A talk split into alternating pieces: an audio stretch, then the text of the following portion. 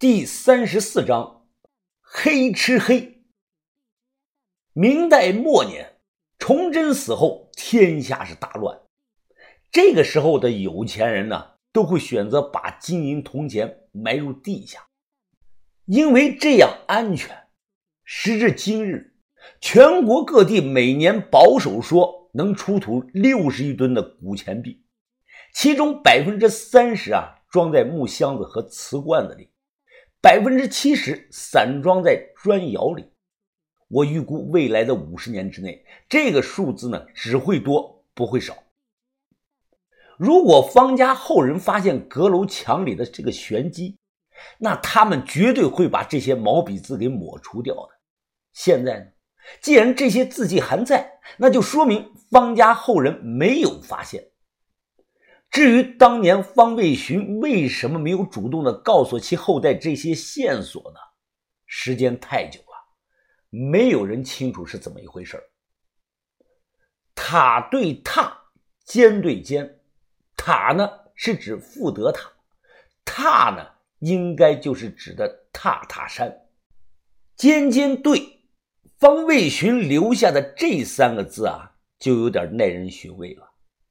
如果谁按照字面的意思理解，那就是走进了误区，可能会觉得宝贝藏在富德塔的塔尖之内。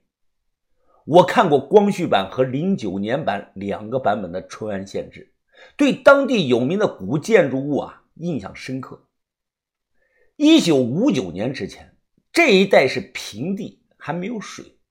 富德塔的位置呢，正好立在了塔塔山的后方。就像个旗杆一样立在了那里，我是这样理解的：太阳升起来之后，正面的太阳光被塔塔山挡住了，那此时呢，位于后方的古塔呢就会笼罩在小山的阴影区内。这个时候，人走到古塔的正前方观察，此时塔尖的影子和小山的影子呢重叠的地方啊，应该就指向了方位寻埋宝的地方。也就是说，银子不在古塔内，而是在小山上。古塔只是一记迷魂弹而已。回去后叫来李香林，我匆忙的跟他说：“李哥，有重大发现啊！”“哦，兄弟啊，你快讲。”我深呼吸的说道：“经过我的分析，银子可能就藏在第四层塔和第五层塔的塔层之间啊！那还等什么呀？咱们快动手！”砸开它！我摇了摇头，楼层中间塞的都是实心砖，得一块一块的全撬出来才行啊。目前咱们手里缺撬棍和破拆的工具，你得让人准备这些东西啊。李香林一听着急的说：“这好办，你就说什么时候动手吧。呃，就后天夜里一点钟吧，明天再准备一天。”我又小声的说：“李哥。”这个事啊，你口风得紧点你懂我意思吧？哦，放心吧，兄弟，道理我都懂。那我这就去准备了。李香林急匆匆的走后，我立即锁了门，转头就说：“于哥，你去找船，我去准备工具，咱们两个中午走一趟塔山。”于哥也是老油条，他立即明白了其中的猫腻。于哥呢，皱着眉问我：“云峰啊，这帮人可不是傻蛋啊！”要是他们中途一个回马枪发现了怎么办呀？于哥，把头说过，宁波人只能利用，不能合作。等他们回过神来，咱们早把银子转移了。只要咱们两个咬死不承认，他们有什么办法呀？于哥听后，他点点头。这个道理我倒是懂，可万一他们狗急跳墙了怎么办呀？不会，他们不敢。银子到手后，我打算分田三九一份这样。就等于他们直接参与进来了。李香林的镇海帮要是还想继续发展，那他绝不敢招惹天三九的势力。这个就叫哑巴吃黄连，有苦说不出。于哥他愣了愣，云峰啊，其实你一开始就打算这么干的，对吧？天三九要是知道了你这么利用他，他不会生气啊？我笑着看着于哥，生什么气呀？于哥，你见过送钱给人，人还生气的呀？田三九他现在也缺钱，他到时候还得谢谢我呢。不信，咱们走着瞧。此事呢要速战速决，千万不能拖，拖到对方反应过来就全完蛋了。同时，我也在赌，赌我自己的判断对不对。很快，我和于哥找了辆小船，秘密的前往了那片水域。中午风和日丽，九月末马尾松上结满了松果。晚上我没注意到啊，白天到这里后，我看到树上有好多这个黑色的小松鼠。小松鼠呢，抱着这个松子儿啃得欢。他们也看到了我和于哥，不过啊，他们对我俩没有啥兴趣。于哥注意着湖面。我戴了个大墨镜，全程抬头看着头顶的这个太阳，感觉时间将近，我直接扑通一声跳入到湖中，朝着古塔游去。我在水下一口气游到了古塔的这个塔尖的正上方，从这里呢快速的上浮，浮出水面后，我抹了把脸。此时我抬头看去，太阳刚好到达了正上方。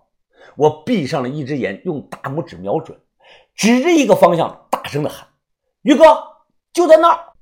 于哥快步的跑到我指定的点位，他猛地将铲子插了下去。定好位，我快速的游过去，抡起铲子啊，和于哥一通的猛挖。正当烈日当空，很快我们汗流浃背，我索性的脱了这个上衣，绑在石头上，催着于哥加快速度。或许是动静声太大了，此时树上这个小松鼠呢，全都被惊跑了。我后脑勺一疼，好像是有只傻逼的松鼠啊，丢松子儿砸中了我了。这有东西啊！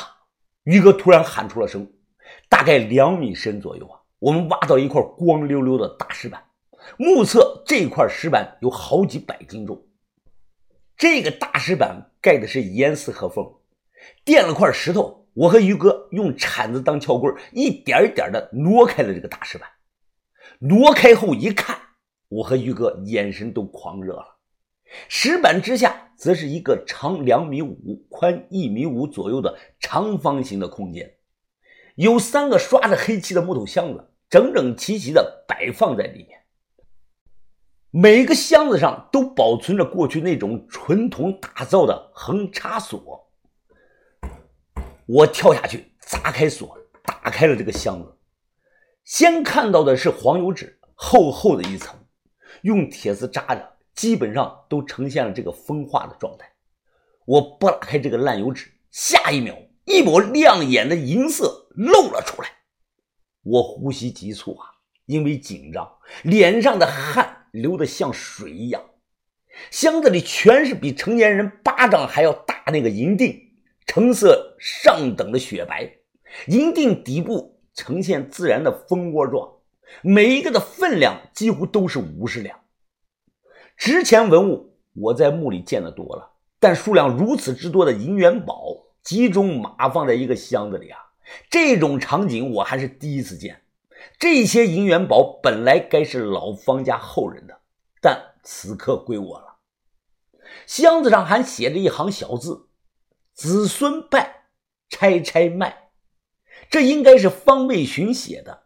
拆在古代有零花的意思，这句话可能是提醒找到银子的后人，省着点拿出去一个一个的花，要不然有多少家底啊都不够你们这些不孝子孙败坏的。不敢细看，我快速的合上箱子，又用这个绳子绑好。然后想整体的搬出去，结果我浑身吃奶的劲儿都使出来了，箱子依然是纹丝不动。云峰，你上来，我来。我上去，于哥他跳到了坑里，只见于哥往手心吐了口唾沫，他手像钳子一样抠住箱子两个角，猛地一发力，顿时大箱子是离地而起。于哥挺胸收腹，他牙关紧咬，手臂上青筋暴起，靠着自己的上身的力量，一点一点的将大箱子举了起来。快，快点接一下云峰，我撑不住了。再高点，宇哥，你再高一点。我紧紧的抓住箱子上绑这个绳子，用力的往上拽呀。就在我快没力气的时候，突然，旁边一只手拽住了绳子，和我一起用力将大箱子从坑里给拽了出来。